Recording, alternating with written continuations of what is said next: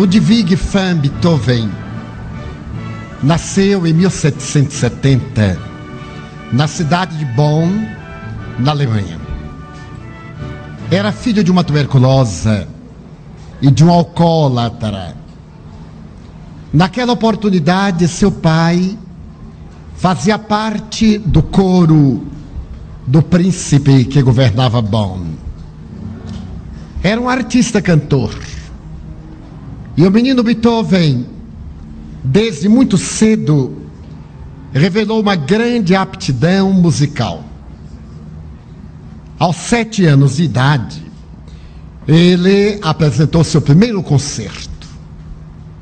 Aos onze anos, ele foi levado pelo pai a Viena, onde teve a oportunidade de tocar para Mozart, que nele viu um verdadeiro gênio.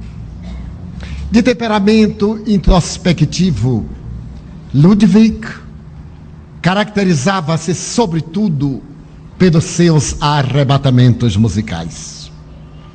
Ele confessaria que fechava os olhos e escutava a música que vinha de regiões transcendentais. Que ele tinha dificuldade de traduzir no pentagrama convencional. O pai percebendo a disposição artística do filho, dele exige muito para poder passar a viver praticamente às expensas do filho. Mais tarde, ele volta a Viena, aos 17 anos, para estudar com Josef Haydn e receber as melhores instruções que na época se dedicava à música erudita. Ludwig será um marco histórico entre a música erudita e a música que passará a ser chamada de clássica. Teve dois grandes amores que o marcaram profundamente, porque ambas as buscas ele experimentou dolorosas frustrações. Mais tarde, por volta de 1802, ele começou a escutar um estranho zumbido no ouvido. E esse tormento dele fez o indivíduo retraído, porque subitamente ele percebeu que estava perdendo a audição. Como podia um músico excepcional, um maestro, que tanto dependia da acuidade auditiva, viver em sociedade. Isso fez que ele fosse considerado como de comportamento incomum. Era a dor do gênio, cujas asas pareciam cortadas para não voar. Mas ele não se entregou à autocomiseração quando ele terminou de compor a sexta sinfonia, a pastoral, rica de beleza, ele deu-se conta que a sua enfermidade era irreversível. Cerrou-se mais. Ele confidenciaria a um amigo que amava a vida, que tinha uma grande alegria de viver. Mas a impossibilidade de ouvir fazia-o um misantropo. Ele fugia do convívio social, porque ele não queria que as pessoas percebessem a dificuldade auditiva. Daí a aparente excentricidade do seu comportamento. Ele trazia na alma um poema que um dia iria colocar em notas musicais para todos sempre continuou compondo. E certo dia, estando próximo a um campanário em Viena, os sinos começaram a tocar, festiva, furiosamente. Ele os olhava, mas não ouvia absolutamente nada. A sua fuga era pegar as partituras de Schumann os célebres exercícios de Schumann, muito difíceis. E lendo-as, ouvi-las pela imaginação. Começou a sair para o campo com as partituras mais difíceis. Era a sua forma de ouvir música. Ele ia lendo, fechava os olhos e então encontrava a natureza. É nesse período de aparente amargura que a alegria de viver de Ludwig van Beethoven explode na nona sinfonia. A nona sinfonia é o coroamento de todas as sinfonias que existem. É a criatura falando a Deus e Deus falando às criaturas. O grande coral da nona sinfonia traz para nossa reflexão ode a alegria.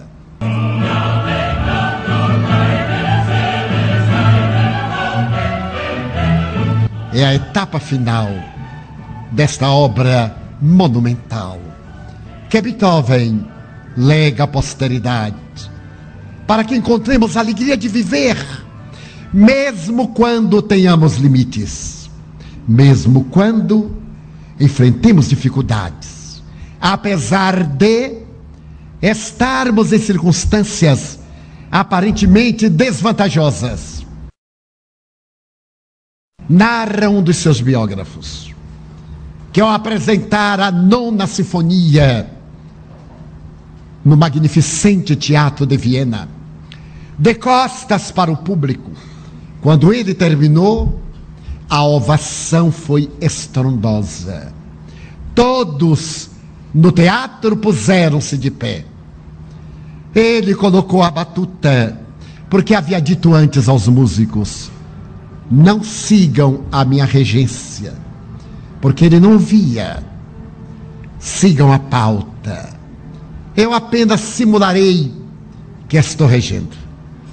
Mas a ovação foi tão espetacular que ele, constrangido, sequer olhava para trás. E não tendo ouvido a ovação, ele permaneceu diante dos seus músicos. Quando um deles deu sinal que ele olhasse para trás, quando ele se virou, recebeu historicamente a maior ovação que o Teatro de Viena jamais prestou a alguém em vida.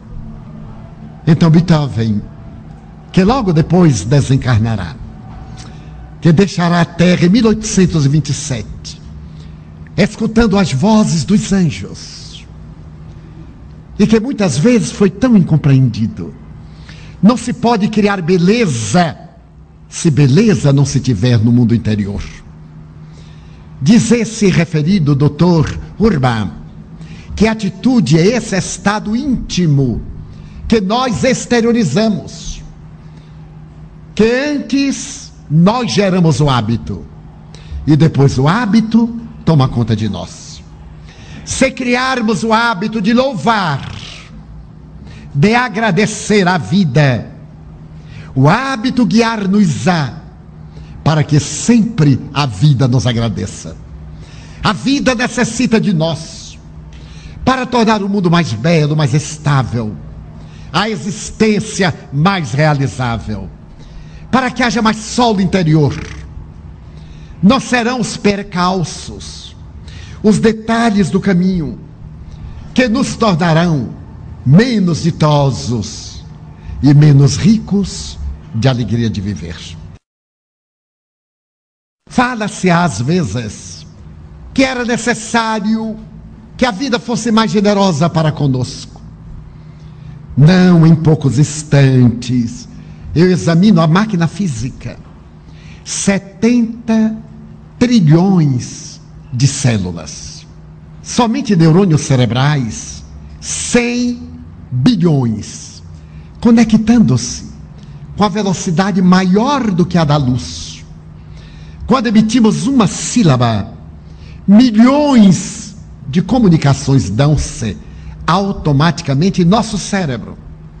Sentimos um perfume e provavelmente bilhões de células nervosas envia uma mensagem para nós identificarmos o perfume. Então nós recordamos de onde o sentimos.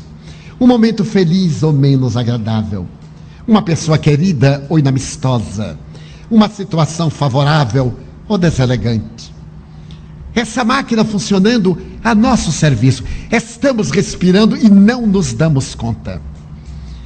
Todo o nosso laboratório sanguíneo está numa atividade frenética. São 150 mil a 180 mil quilômetros de veias, vasos e artérias em um circuito fechado, no qual hemácias e glóbulos brancos são ativados pela oxigenação. Uns carregam toxinas, os venenos, os outros carregam oxigênio para dar vida. Dentro de um automatismo fisiológico, que nós não nos damos conta.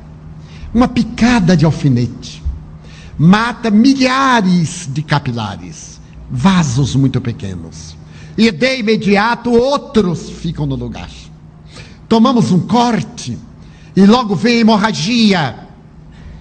Naquela hemorragia, o organismo elabora um tampão, como se fosse de algodão, e joga uma rede sobre o talho. E a fibrina, que é uma substância, coagula o sangue. Senão, perderíamos todo o sangue um modesto ferimento. Exceção aos hemofílicos, que necessitam de um tratamento muito especial e deve evitar quaisquer cortes. Então, essa máquina extraordinária, eu me pergunto como pode um gameta masculino, um gameta feminino conjugando-se, elaborar um corpo com tantas belezas, com tantas propriedades. Eu confesso, na minha suprema ignorância, o deslumbramento que eu tenho diante do corpo humano. Uma célula neuroblasto, ela se parte em duas absolutamente iguais. Em quatro, dezesseis, si mesma infinitamente. E aquela célula vai oferecer uma célula de marfim, outra célula nervosa, outra célula de cabelo, outra de um filamento para a unha, outra óssea, outra glandular, outra hormonal, originadas de uma só. Eu planto laranjeira, couro, banana, abóbora, melancia, da mesma semente. Como? Há uma fatalidade biológica. É a resposta da ciência. Quando o ser está em formação, o zigoto, ainda é imprevisível. No vigésimo segundo dia após a fecundação, um choque elétrico dispara dentro dele. É o coração que ainda vai nascer que já está trabalhando.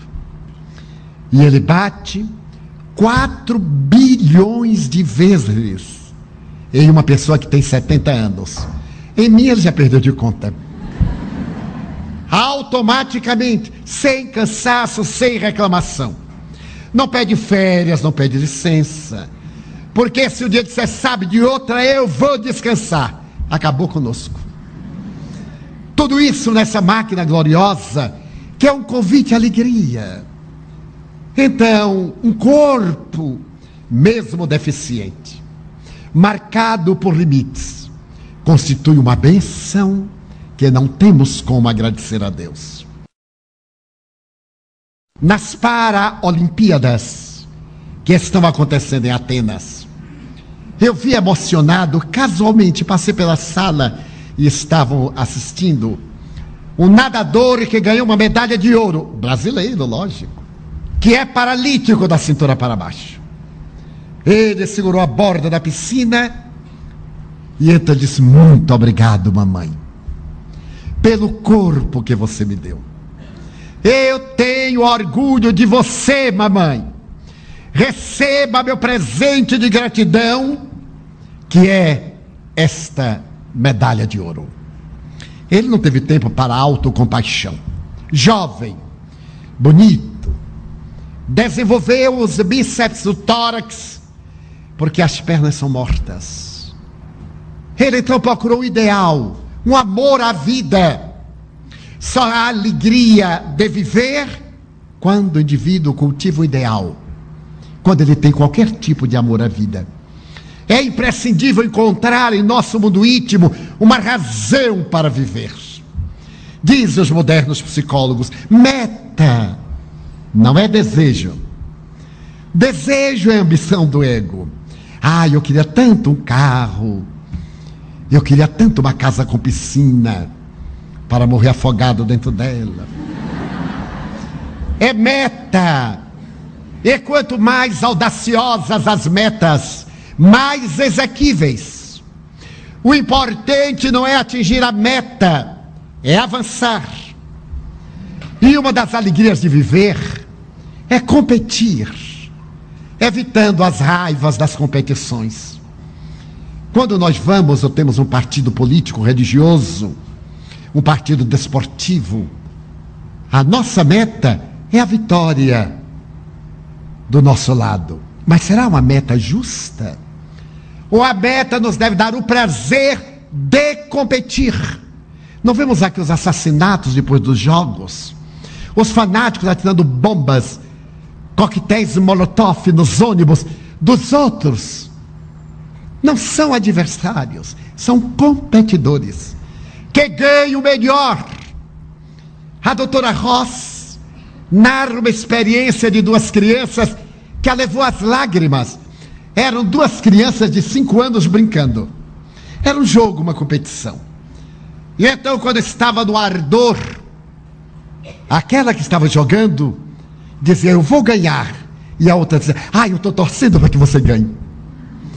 Porque para a criança não era importante ganhar, era importante jogar. É tão importante é viver. E para viver é necessário estar muito bem para tornar a vida exequível. Mas o que é que nós fazemos? Invertemos totalmente os valores por loucura. Quando eu era jovem, as moças diziam: Divaldo, pelo amor de Deus, ore para eu me casar. Naquele tempo a prece ajudava. Hoje. E eu orava. E às vezes dava certo, normalmente. Casava. Ai, eu ficava tão contente. E dizia: Muito obrigado. Você me atendeu. Ele me atendia sempre, depois é que mudou. Muito obrigado. Mas daí a seis meses, um ano, de volta. Ore para eu me ver livre daquela coisa. Senão eu morro, Pai nosso que estás nos céus.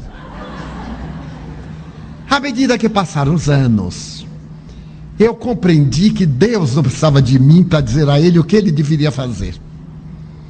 Porque essa coisa de pedir a Deus é dizer a ele o que ele deve fazer, porque talvez ele não saiba. Então, quando me pedem hoje, Divaldo, você ora por mim, eu digo, mas não diga para quê. Eu digo, meu Deus, fulano está necessitando mais. Se for possível, ajude, eu vou dar uma boa vibração, etc. Ele agora está mais contente comigo porque eu não o constranjo. Ele atendia porque ficava com vergonha de me decepcionar. Mas agora já estamos mais ou menos emparelhados. Ele não se envergonha tanto. Porque eu tive a audácia de verificar que na criação divina há vários erros. Que naturalmente eu pretendo corrigir quando desencarnar. Já marquei uma entrevista e ele disse ok, mas não quero São Pedro, que vai levar aquelas 24 horas, eu não quero. Não quero a experiência. Então a primeira coisa que eu vou propor, se eu estiver equivocado, diga-me, pelo amor de Deus, para não cometer uma mancada. Senhor, tudo na criação está bem, mas há uns itens que precisam modificar. Por exemplo, a gente envelhecer. Olha, aqui para nós. Devia envelhecer por dentro, e a carinha de 30. Né? Dorian Gray. Sempre o mesmo rostinho lindo. Agora por dentro podia ficar cavernoso, não importa. Então, retificar isso nas leis da genética. Segundo, não permita que comida engorde. Quem já viu? Ainda mais essa coisa deliciosa: pão, massa, hambúrguer, feijão e farinha. É até, eu acho uma falta de caridade muito grande. Quando eu era menino, eu ambicionava determinadas coisas e ele não deixou. Agora que eu tenho possibilidade das determinadas coisas, ele não deixa, porque engorda. Não está certo. Então, ele vai modificar esse item, que é o número 2, são 10 itens.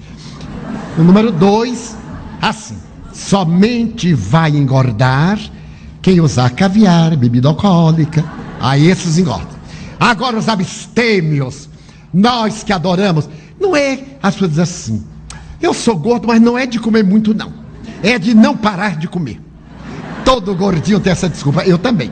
Eu sempre digo, não sei pelo que eu como. Ela para estar dobrado, mas é verdade. O número 3, aceito a pobreza com bastante dinheiro. Uma pobreza regalada. Não precisa fortuna, eu quero a pobreza. Com bastante dinheiro, com certa suficiência econômica para morar nos jardins ou morar é, aonde for mais elegante, um lugarzinho a ser modesto. Então, ele já me disse: Estou preparado, poderei recebê-lo.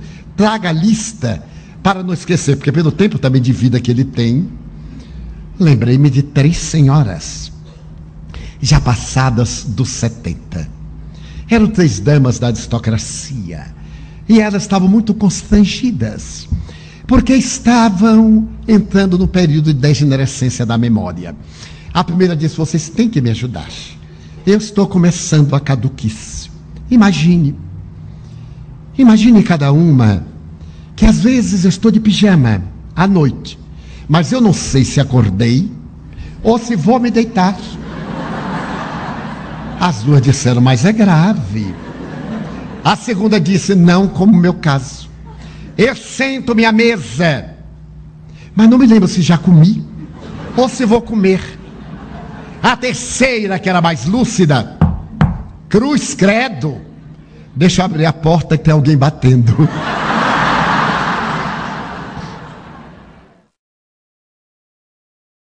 É claro que chegar a esta fase maravilhosa, nós não desejamos mas desejemos fazer da nossa vida o que Braia, um homem simples do povo, conseguiu.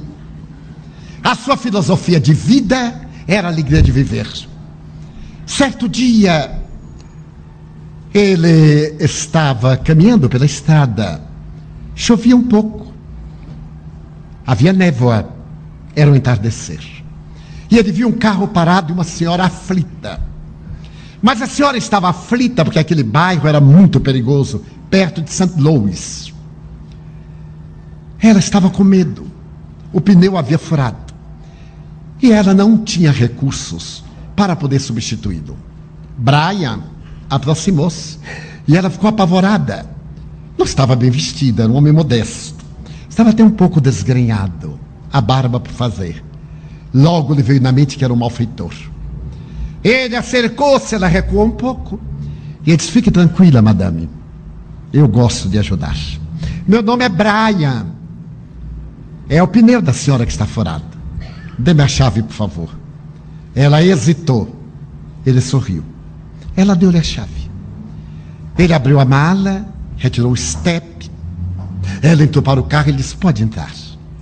Está fazendo um pouco de frio. Resguarde-se.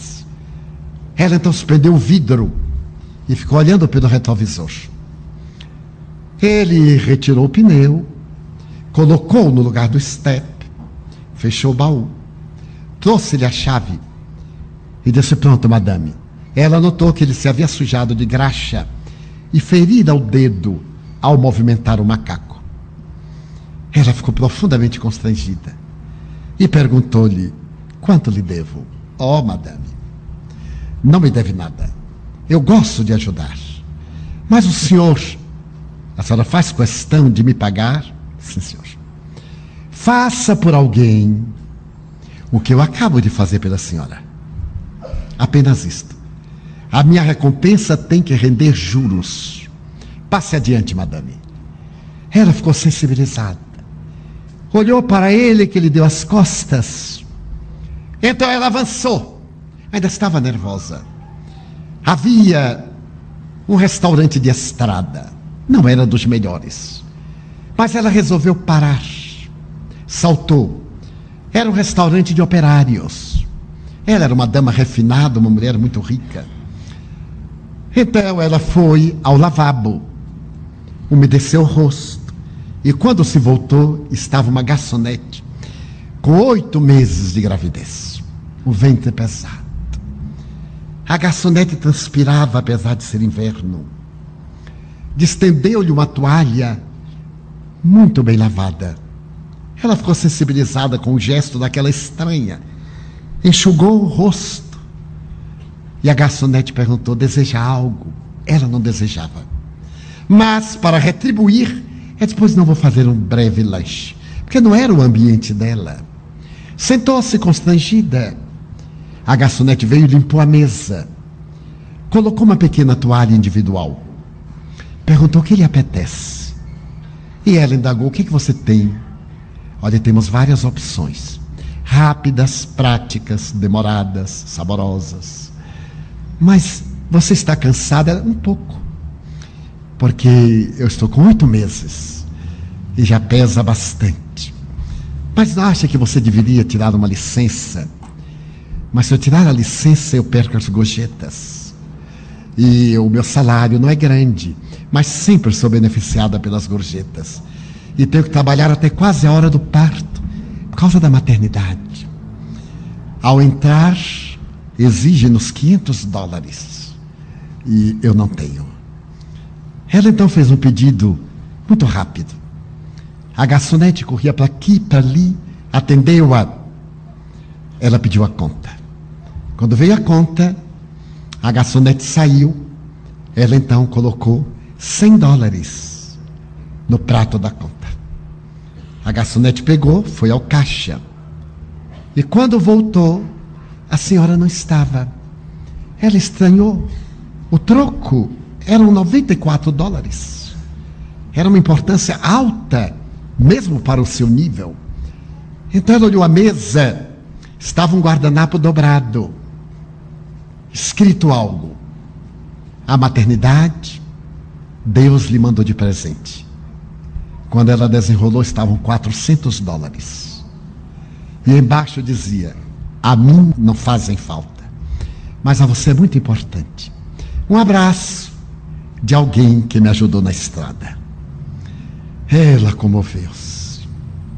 Trabalhou até tarde, limpou pratos, varreu o chão, passou um pano úmido pela sala. Chegou em casa à uma da manhã, exausta.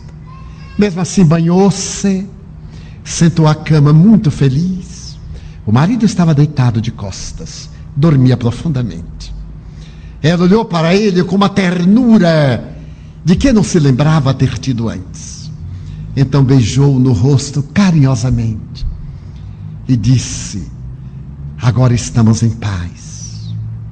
Brian, meu bem, Deus mandou o dinheiro para nós.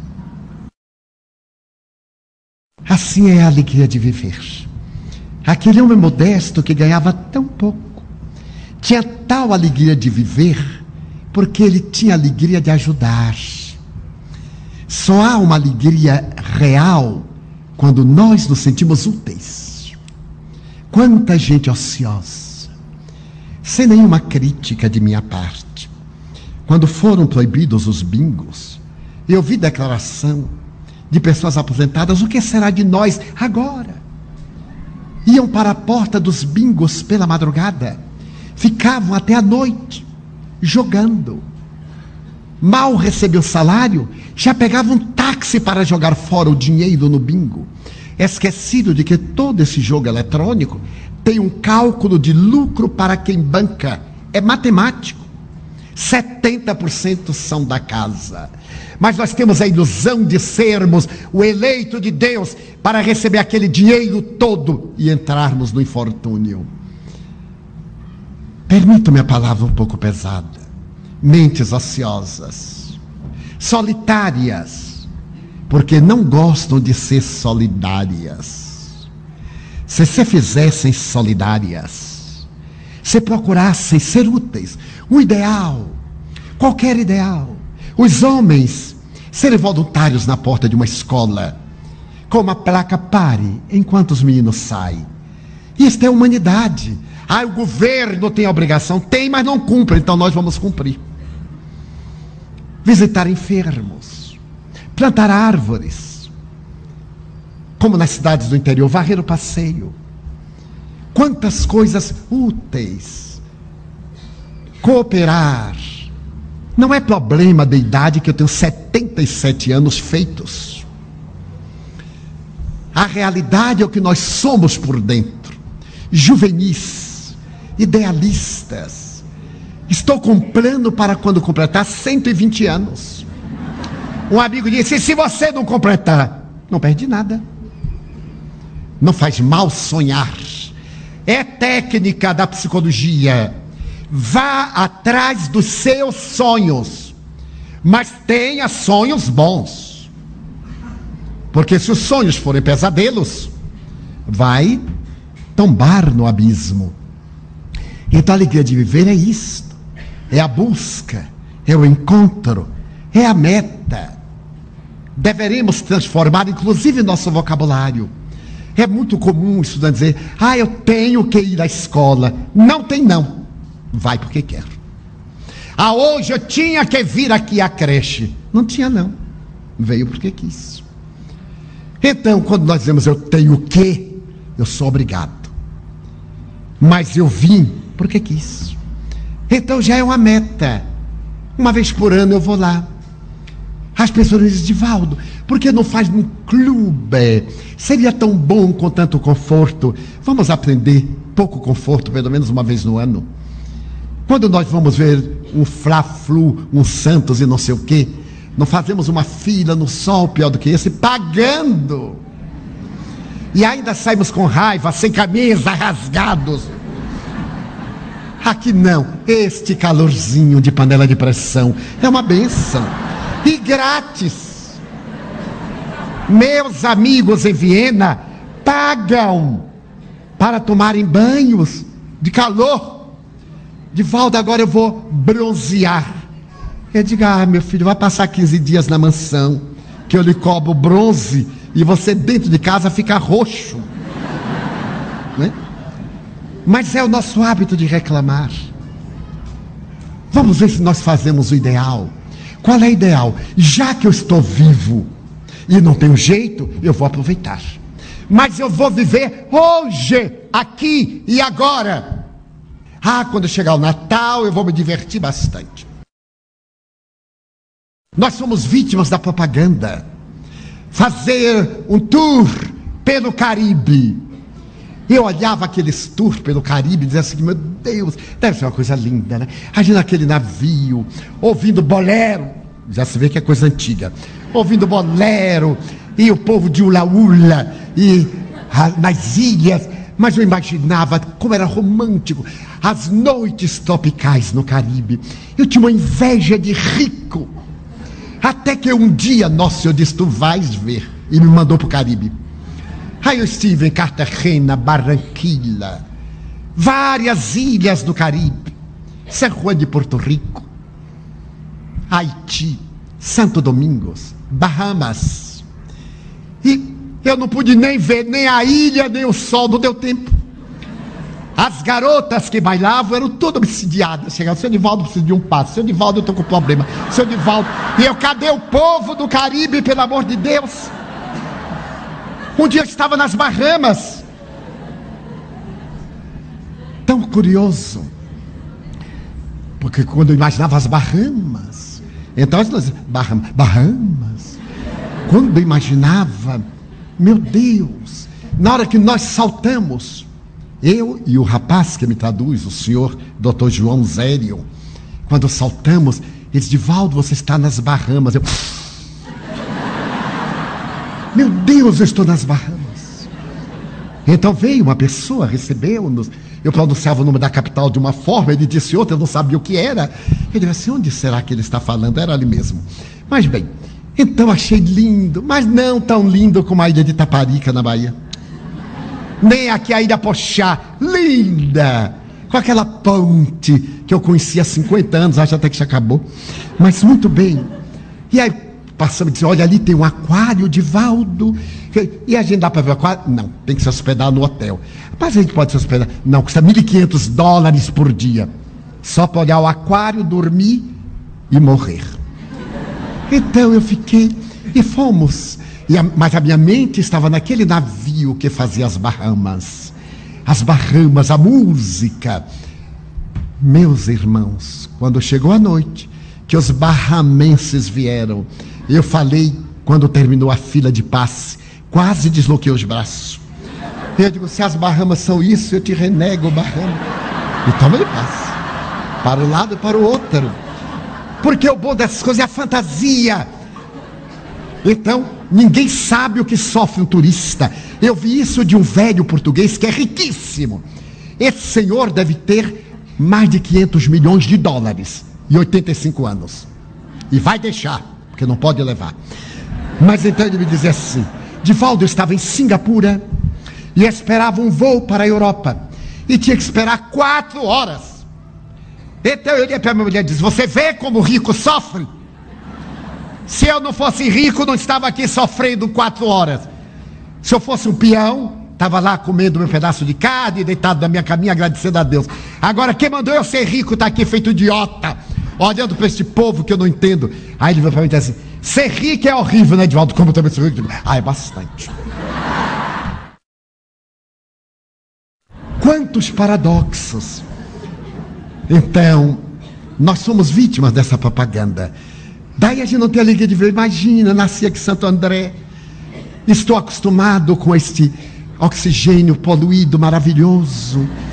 E a pessoa não morre, não. O organismo adapta-se. Tem aqui pessoas centenárias. Mas nós queixamos. Aí aparece na televisão: compre agora e pague em março. Só que a gente esquece que vai pagar. E quando chega a hora de pagar, cadê a alegria de viver? Porque já gastou. Então diz a psicologia, o doutor Hall Urban. Não goze agora para pagar depois. Pague agora e goze depois. Mas imagina se eu vou esperar março para comprar a coisa que eu vou gozar agora. Então gente compra. É uma beleza quando chega em março que vai pagar a primeira prestação já tem que trocar o aparelho, porque já está superado, já está gasto. São nossas ilusões. Então nós perdemos a alegria de viver porque nos encalacramos em fantasias. Schopenhauer escreveu uma obra monumental que ele intitulou de uma maneira muito própria. Na oportunidade, quando Schopenhauer lançou a sua obra, ele estabeleceu que a vida poderia ser muito diferente, não ter trabalho. Que nós ficaríamos somente no prazer. Os perus já pareciam assados. A comida vinha no ar. Mas depois de algum tempo, as pessoas que moravam neste país da utopia, que é o nome da obra, Utopia, foram ficando entediadas, irritadas, porque não tinham o que fazer e terminaram entre devorando-se. Porque o trabalho, a agitação, a luta dão sentido psicológico à vida, dão experiências enriquecedoras. Há uma fábula tão linda que o casal era pobre e morava em um rancho numa cidade do interior. Um dia o marido disse à mulher: Tu mereces ser muito feliz. Também eu. Eu irei para terras longínquas, trabalharei, reunirei dinheiro, acumulá-lo-ei, e um dia eu voltarei com uma fortuna para dar-te conforto. Não te posso dizer quanto tempo, mas eu voltarei. Sê-me fiel e espera-me. E partiu. Chegando ao lugar, muito distante, dez dias de viagem a pé, ele encontrou um trabalho e disse ao patrão: Serei seu servidor, trabalharei intensivamente. Não é necessário pagar-me. O senhor deposita o meu salário no banco. Eu me nutrirei do mínimo, porque quero acumular, ficarei lá até o dia em que eu lhe diga: agora me vou. e quero que o senhor me dê o que me pertence. O homem disse: Pois não. Ele trabalhou sem repouso, sem permitir-se um dia sequer de renovação interior. Oportunamente, 20 anos depois, ele disse ao patrão: Senhor, quero voltar à minha terra e desejo receber aquilo que eu tenho direito. O homem anuiu perfeitamente, mas antes de pagar-lhe, propôs-lhe: Eu gostaria de propor-te uma coisa muito vantajosa. Eu poderei dar-te todos os teus salários, ou poderei dar-te três conselhos. Se receber os salários, não terás os conselhos. Se receber os conselhos, não terás os salários. Vai pensar, dou-te dois dias. Ele pensou, como ele precisava daquele dinheiro. Voltou e disse ao patrão: Eu prefiro os três conselhos, mas eu não lhe darei o salário. Estou resignado, porque os conselhos devem ser muito valiosos. São, são muitíssimo valiosos. Primeiro, nunca vás por atalhos que não conheces, para que se não te tornem perigosos para a vida. Ele meditou e memorizou. Segundo, nunca tenhas curiosidade com o mal, porque o mal pode matar-te. Ele meditou e aceitou. Terceiro, Nunca tomes uma decisão com mágoa, ódio nem raiva. Espera acalmar-te, porque senão te arrependerás amargamente. O homem meditou, memorizou, despediu-se, e o patrão ficou com pena porque ele não tinha nada. Deu-lhe três pães. Esses dois, para que comas na estrada. E esse terceiro, para que comas com a tua mulher que te espera. Pelo menos ela que esperou 20 anos partilhará da tua mesa. E o homem saiu. Saiu jovial. Na estrada ele encontrou um estranho que ele perguntou de onde era. E ele disse. O estranho redarguiu, mas são dez dias de viagem a pé. E que são dez dias. Há aqui um atalho, mas um atalho que ele vai encurtar três dias de viagem. É um atalho fantástico. Não me diga assim, entre a esquerda, vá, depois dobra a direita, não tem como errar. Evita toda essa curva. Ele entrou no atalho. E quando ia, lembrou-se: não entres em atalhos que não conheces, porque podem ser muito prejudiciais à tua vida. Lembrou-se, recuou. Recuou e continuou pela estrada real até uma hospedaria para descansar. Quando lá chegou, o hospedeiro perguntou-lhe: Para onde vais? Ele declinou o nome da cidade e falou daquele estranho que lhe recomendara o atalho. E o homem lhe disse: Que feliz tu és. Aquele é um bandido. Ele fica nas estradas mandando as pessoas entrarem pelo atalho, aonde um grupo assalta o viajante e mata-o e enterra-o. Fizeste bem em não entrar no atalho. Ele agradeceu a Deus. Que conselho. Foi dormir.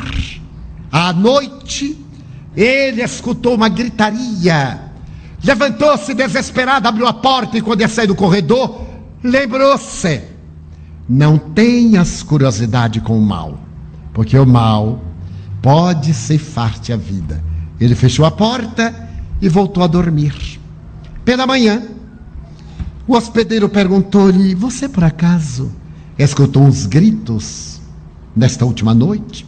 Sim, bastante. E foi atender? Quase. Abri a porta, mas eu recuei, não tinha nada com isso. Ai, fez muito bem. Eu tenho um filho louco. À noite ele tem uma crise de fúria, grita e atrai os hóspedes que ele mata. E eu me vejo obrigado a enterrar, é meu filho.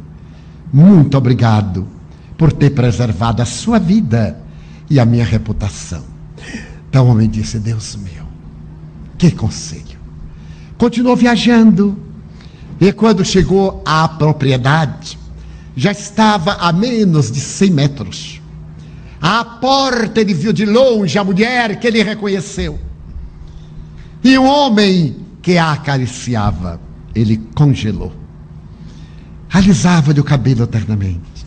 E ela, deslumbrada, a ira cegou, ele puxou do punhal e disse: Este bandido eu matarei. E correu. Mas quando estava perto, ele lembrou-se: Não tome decisão quando estiver irado, com mágoa ou com ódio, porque pode ser fatal e se arrependerá amargamente. Ele então recuou e resolveu dormir na floresta. Dormiu ali mesmo. No dia seguinte, pela manhã, ele resolveu apresentar-se à mulher e desfazer o casamento, porque ela era infiel.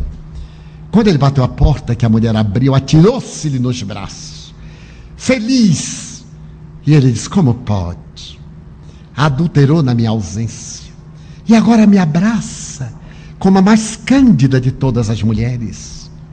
Disse: Mas eu te fui fiel. Não. Eu vi ontem o homem que te acariciava e a quem tu acariciavas também. Eu vi. Disse: O homem é nosso filho. Quando tu saíste, eu estava grávida e nem sabia. Nasceu nosso filho, hoje um homem de quase 20 anos. Ele ia viajar e despedimos-nos à porta. É nosso filho. Ele então abraçou-a enternecido e lembrou-se do pão. Disse: Eu não trouxe nenhum dinheiro. Mas para provar que minha vida foi digna, o último pão que nos resta. Sentaram-se à mesa oraram e quando cortaram o pão, dentro dele estavam enroladas as cédulas correspondentes ao seu salário. Tudo estava ali dentro, conforme o patrão justo havia concluído. É uma lição de profunda sabedoria. Com esses três conselhos, nós podemos encontrar a alegria de viver e podemos equipar-nos de recursos para não incidirmos em problemas, em angústias, em tragédias, em arrependimentos. Não entre em atalhos desconhecidos, porque podem custar a vida. Não tenha curiosidade com o mal, porque isso pode ser muito grave. Não tome decisão com raiva, com ira, com ódio, com mágoa, porque pode arrepender-se pelo resto da vida. Então é fácil nós desfrutarmos da alegria de viver. Basta que alguns requisitos sejam trabalhados por nós. A meta a que nos referimos. Termos uma meta que deve ser trabalhada paulatina, seguidamente. Não é necessário que alcancemos a meta. Só os imediatistas aqueles de metas próximas muito curtas, somente esses é que podem responsabilizar-se por triunfos imediatos e inúteis. Estabeleçamos metas de felicidade, um lar equilibrado e lutemos para preservar o nosso lar. É uma meta. Uma profissão é outra meta. Uma situação interior é uma terceira meta e quantas outras. Ganhar dinheiro é uma meta. Mas que ela não prejudique a nossa vida de felicidade até o momento de ganhar. Porque às vezes trabalha-se, trabalha-se para amealhar uma fortuna. E quando chega na hora de desfrutar, está neurótico, paga psiquiatra, psicólogo, internamento e gasta tudo que ganhou. Então não viveu. Na primeira etapa, lutando para ter. Na segunda, gastando para ver se melhora. Então é necessário que, na busca da alegria de viver, tenhamos em mente também algumas reflexões. Coloque alegria na sua vida. Aprenda a sorrir. Aprenda a ser humano. Tenha raiva. Diga que está com raiva. Se o outro não entender, é porque não é seu amigo. Se ele ficar magoado, você tem raiva de mim? Fiquei com raiva de você. Você marcou o encontro, não veio, não me prestou nenhuma satisfação, fiquei com raiva. Mas veja bem o tempo do verbo, fiquei. Agora que eu já lhe disse, passou. É necessário que tenhamos essa necessidade. O marido chegou, não cumpriu o dever. Olha, meu bem, francamente, não esperava isso de você. Normalmente não precisa brigar. Raiva não é para brigar. Raiva é para pôr para fora o descontentamento. Se estamos descontentes, ficamos raivosos. Os depressivos ficam tristes. Os exaltados ficam violentos. Então é uma doença. Vamos acabar com essa doença. E se o marido, por acaso, não resistir à nossa verdade, é porque o matrimônio realmente não existe. Ele não tem consideração por nós. A recíproca é verdadeira. O marido também vai dizer: Não gostei do seu penteado. Ah, mas ficou lindo. Estou lhe dizendo que eu não gostei. Ah, mas eu achei uma maravilha. Continue usando. Só que toda vez que estiver assim, para mim está feia.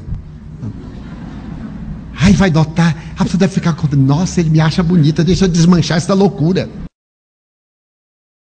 Eu li em seleção do Reader Digest uma página tão curiosa, que era uma recepção em Washington.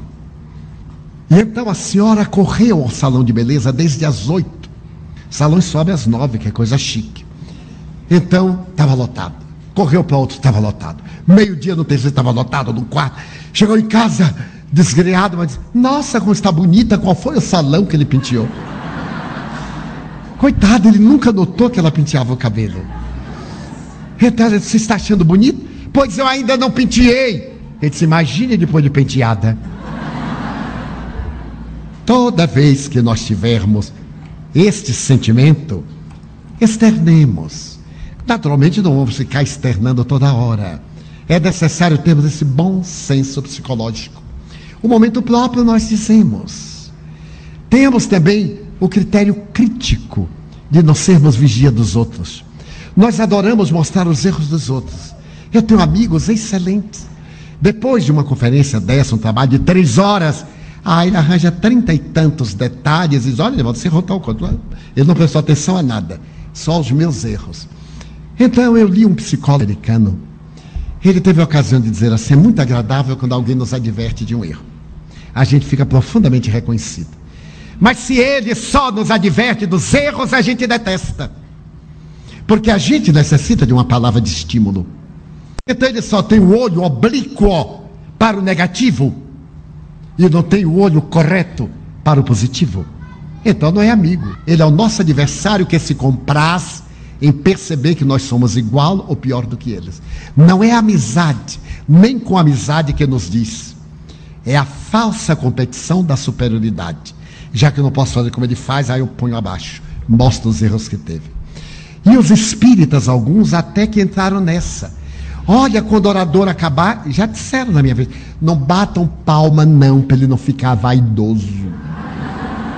Veja se palma vai colocar ninguém vaidoso. Eu vejo às vezes, na mesma reunião que eu estou, toco uma música que eu acho horrível, o povo bate palma de delirar. Então quando bate palma de delirar para mim, eu digo, eu sou igual à música. Porque tidões, será que a pessoa é tão frágil que um aplauso vai inflá-la. Basta um alfinete para a bexiga de ar explodir. Mas é o conflito da pessoa que mascara a inveja e arranja esse mecanismo de desculpa. Ver coisa insuportável em nosso espírito? Olha, agora nós vamos cantar Ave Maria, mas ninguém bata palma não por causa da prece, que a palma quebra a vibração da prece. Não sei onde é que arranjaram isso. Aí a pessoa canta, se esguela. E a mesa não bate palma, mas sempre tem alguém que gostou e bate. Aí fica ouvindo aquela palminha, todo mundo olha, reclamando. Quebrou a vibração. Quebrou nada, bata a palma, com o pé, com a mão, com a cabeça. Se não gostar, não bata. Agora, como é que acha?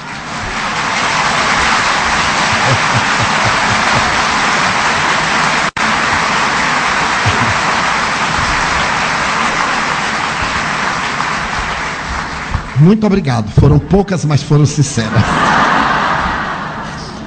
Que a gente acha que a pessoa não vai bater palma?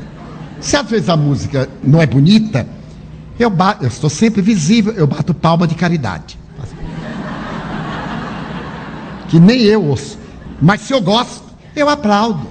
Não temos obrigação de aplaudir. Mas tudo isso faz parte da nossa vida, nossos conflitos. Então, essas pessoas que agem camufladamente não têm alegria de viver. Porque o seu conflito é tal que estão sempre seguras, estão sempre armadas, cuidadosas. Alegria de viver, desarme-se. Seja você, educadamente. Seja você. Se você disser, nossa, você é tão engraçado, optei por isso. Ai, de quer dizer, nossa, como você é carrancudo, Ave Maria, a gente nem pode dizer uma coisa. Há pessoas que a gente conta anedota, a pessoa não ri.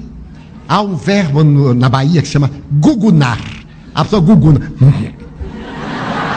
Meu Deus, ria para fora. Não, mas ele guguna. Então ele é circunspecto, é certo. Ele vai primeiro com o senador lá embaixo, o santo. E depois volta, é claro. Daí é tão fácil a alegria de viver. Gostaria de encerrar este modo. De encerrar este modo. Contando uma experiência que já narrei oportunamente, mas que eu vou tornar bem atual. Eu terminei uma conferência na Califórnia, numa das cidades da Califórnia. E havia um bom público e bastantes americanos.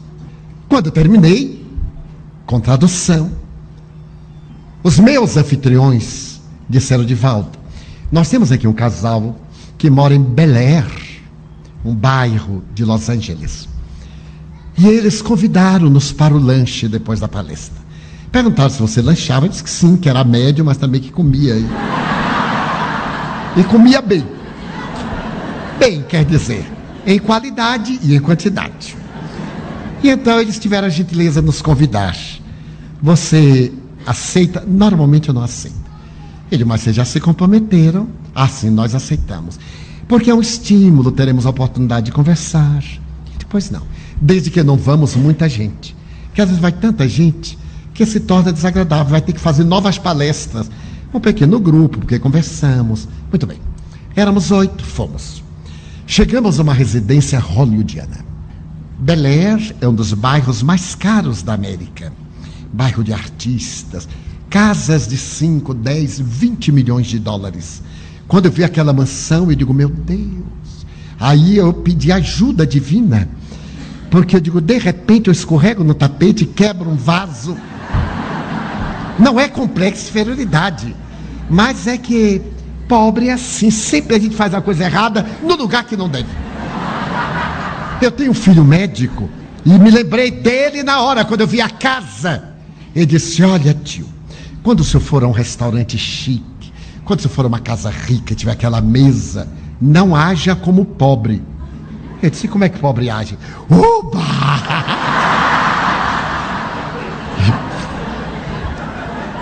Eu digo, como é que eu devo agir? Haja como rico. Como é que rico age? Rico olha com nojo. Está acostumado com aquilo dia e noite. Faça assim. Eu então, quando saltei do carro, já. A postura de nojo daquela casinha mas os pés cravados no chão.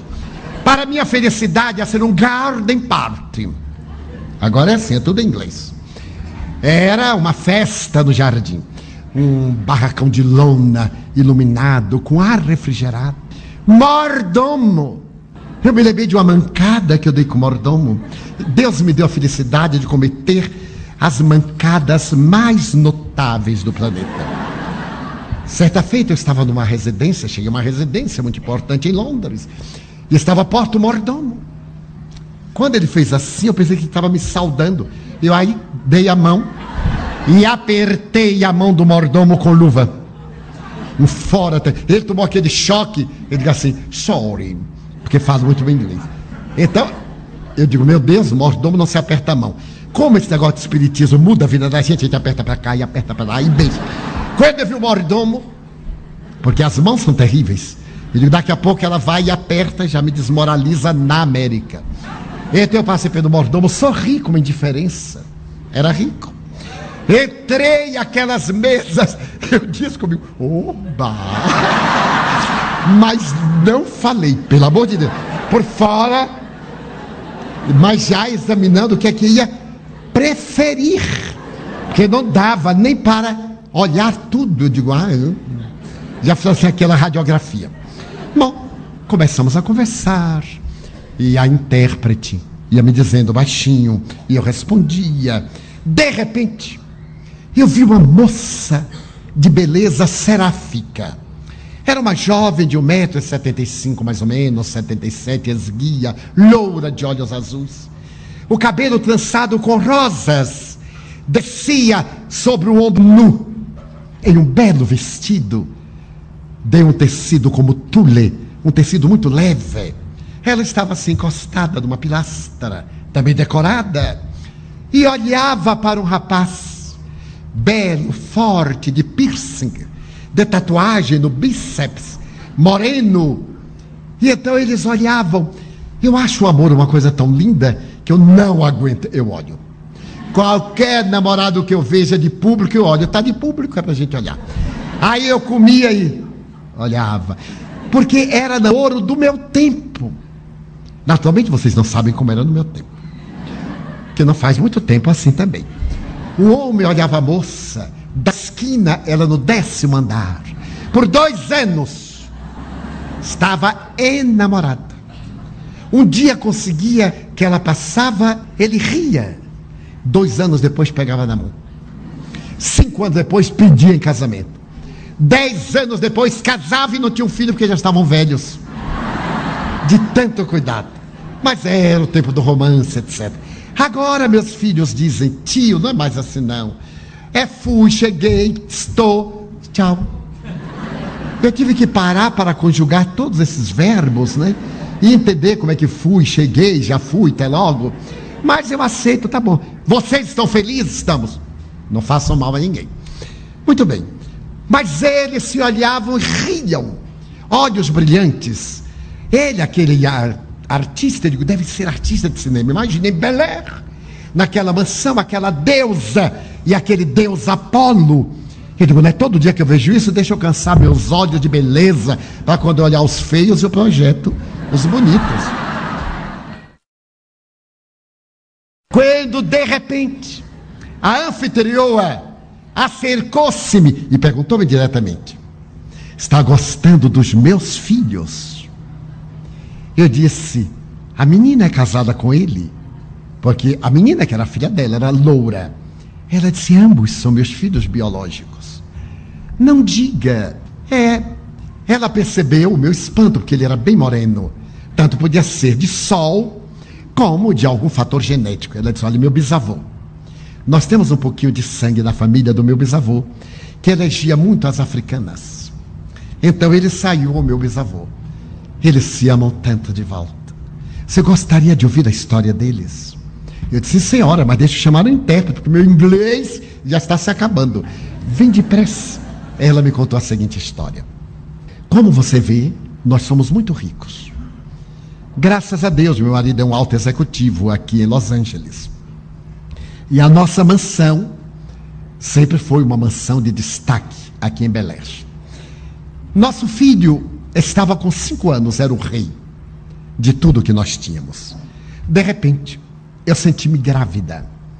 E lembrei-me que, segundo a psicologia, quando há um espaço muito grande entre o primeiro e o segundo filho, o primeiro, que era o herdeiro total, era o rei, sente-se agora enciumado, porque se vê obrigado a dividir atenções, espaço, carinho com o irmão que acaba de chegar. Fui a um psicólogo e o psicólogo me disse: não seja isto motivo de preocupação. A senhora chame seu filho e explique-lhe. Diga-lhe que ele vai dar um presente, um irmãozinho de presente. Eu cheguei em casa, Mark estava brincando. Eu disse: Mark, meu filho, eu quero dizer-lhe que eu vou lhe dar daqui a oito meses um presente. Mamãe, oito meses? Oito meses é amanhã de amanhã do outro amanhã? É, meu filho. E qual é o presente, mamãe? Eu vou lhe dar um irmãozinho. Ah, eu não quero. Irmão, eu não quero. Ah, mas eu tinha pensado em dar duas bolas, uma para você e outra para seu irmão. A bola eu quero, mas ele eu não quero. Foi a primeira reação. No dia seguinte, Mar, Olhe, falta um dia, ou melhor, já nos libertamos de um dia, diminuímos para a chegada de seu irmão. Eu não quero esse presente. No quarto mês, eu fiz um exame especializado e detectou-se que ia ser uma menina. Eu cheguei eufórica. Mark, o presente que eu vou lhe dar é uma irmãzinha. Uma irmãzinha, mamãe. E aonde ela está? Aqui dentro. Mamãe, aí dentro, nessa caixa de presente, é, meu filho. Mamãe, como é que ela respira? Por um tubo.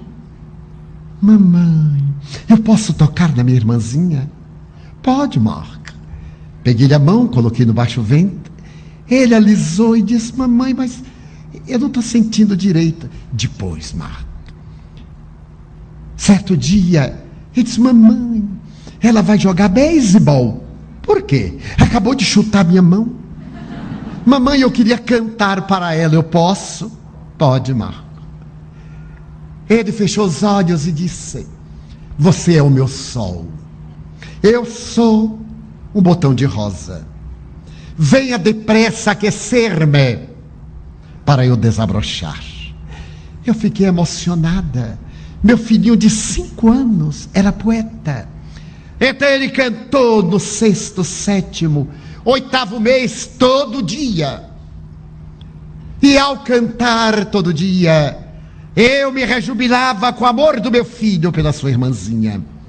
Mas eu tive um problema na gravidez, fui internada de emergência e foi feita uma cesariana. Quando eu retornei da anestesia, o obstetra disse: ela vai morrer nasceu prematura, com vários problemas. Anóxia cerebral, sem oxigenação, problemas de eletricidade cardíaca, os pulmões não maduros. Ela está numa UTI especial, entubada sob aparelhos. Estamos mantendo para que a senhora veja. E amanhã, às 10, nós vamos desligar os aparelhos. Conviria que a senhora viesse com seu marido para despedir-se. E se for enterrar ou cremar, deverá ser imediatamente. Eu tive um choque. Então, o meu médico disse: Você é tão jovem. Encomende uma nova filha. Daqui a um ano e meio você pode encomendá-la. Mas não há palavras para essa frustração. Levantei-me, fui ao berçário, ali estava minha boneca, pequenina, quase deformada, de costas, amparada por travesseiros, entubada com eletrodos, com alimentação parenteral. E então o médico mostrou os visores, olha o cérebro, quase uma linha reta. Olha os batimentos cardíacos, apesar do estímulo do pulmotor, os ciclos interrompidos. Na hora que desligar os aparelhos, ela morre. E se mantiver, ela morre também. Fui para casa desolada com meu marido. Quando eu cheguei, Mark gritou: Mamãe, e meu sol? Seu sol, meu filho, é o entardecer. Seu sol, logo mais será uma grande noite. E chorei. Mamãe, eu quero ver o meu sol. Não pode, meu filho. Ela vai morrer amanhã. Está de hora marcada.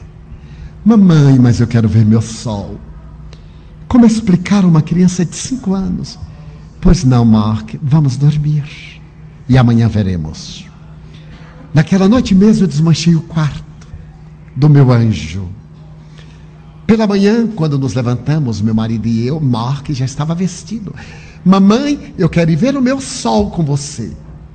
Filhinho, criança não pode entrar naquela parte do hospital mas eu quero ver o meu sol. Olhei para meu filho chorando e disse: Bem, vamos. Vesti-lhe uma roupa maior para dar a impressão que ele tinha mais idade. Quando chegamos e fomos entrando, a enfermeira barrou: Senhora, criança não pode. Ele olhou para a enfermeira com lágrimas, pôs as mãos na cintura e disse: Por que não? Ela é minha irmã, está morrendo. Eu quero ver o meu sol. A enfermeira ficou assustada e disse: Olhe, Eu não estou vendo nada. Se entrar, eu não vi. Entrei com meu filho. Chegamos ao leito, às costas dela. Então meu filho disse: Mamãe, não é uma menina, é uma bonequinha de carne. Ela está viva, porque a respiração era artificial. Está a morte. Mamãe, eu posso cantar para ela? Pode, meu filho. E ele cantou baixinho. Você é o meu sol. Eu sou um botão de rosa. Venha depressa para eu desabrochar. Venha aquecer-me. Você é o meu sol. Eu sou um botão de rosa. Venha depressa aquecer-me para eu desabrochar. Ela tremeu. A enfermeira disse: Deus meu, é uma convulsão. Mas eu achei que não era. Mark, cante mais. Você é o meu sol. Eu sou o botão de rosa. Venha depressa aquecer-me para eu desabrochar. Ela começou a mover-se. Cante mais, meu filho. E ele cantou, cantou. E subitamente a enfermeira disse: Senhora, olhe o visor. Os ciclos cerebrais estavam normais. As pulsações cardíacas estavam aceleradas. Ela foi chamada depressa. O pediatra. E quando ele chegou, disse: Mas ela está dormindo. É um milagre. Cante mais, meu filho. E ele cantou. 40 minutos. Uma hora de olhos fechados e as lágrimas correndo. Você é o meu sol. Todo dia nós voltamos. 50 dias. Então ela teve alta. E eu coloquei o seu nome Sunshine, Sol. Meu filho trouxe-a da morte para a vida. Ela estava acostumada com a voz dele e veio aquecer o coração dele. Aí estão, por isso se amam tanto. Eu estava comovido. Então voltei para Mark e perguntei-lhe: Mark, meu filho, você não se lembra da canção? É claro. Você poderia cantá-la para eu ouvir? Ele estendeu o braço na direção dela. Ela veio, rodopiou no seu braço, pôs a cabeça no ombro. Ele envolveu-a, fechou os olhos e começou a dizer: You are my sunshine. Você é o meu sol. Eu sou uma rosa desabrochada. Tome conta de mim para eu não despetalar. Você é o meu sol. A sua voz de barítono enchia aquele ambiente que se transformara no verdadeiro templo. Então olhei meus anfitriões, amigos, dei um sinal para não interromper aquela dúlcida vibração e saímos. Quando chegamos do lado de fora da mansão, ainda ouvíamos a voz de barítono de Marco. Você é o meu sol. Eu sou a rosa desabrochada. Fique comigo. Aqueça-me para eu não despetalar. Então eu constatei que o amor, mais uma vez, é a única razão para a alegria de viver. E nunca mais me esquecerei de que Sunshine, a menina, era o hálito de vida do seu irmão. Nós temos dois sóis. Este, que é uma estrela de quinta grandeza, que sustenta o nosso sistema e que gasta 420 milhões de toneladas de massa que converte energia por segundo para manter o equilíbrio gravitacional, e temos um outro Sol, uma estrela de primeira grandeza que se chama Jesus Cristo. Eis que eu vos trago boas novas de alegria. Vinde a mim todos vós que estáis cansados e aflitos. Recebeis sobre os vossos ombros o meu fardo, e tomai o meu jugo, porque leve é meu fardo e suave é meu jugo. Vinde a mim, eu vos consolarei. Então queremos dizer-lhe, sol de nossas vidas, aquece-nos, para que possamos desabrochar as virtudes divinas que dormem em nós. Sol de primeira grandeza, permanece conosco nesta noite de tormentos e de aflições, para que nunca nos falte a alegria de viver. Vem, celeste sol, e aquece-nos hoje, amanhã e sempre com a alegria de viver. Muito obrigado.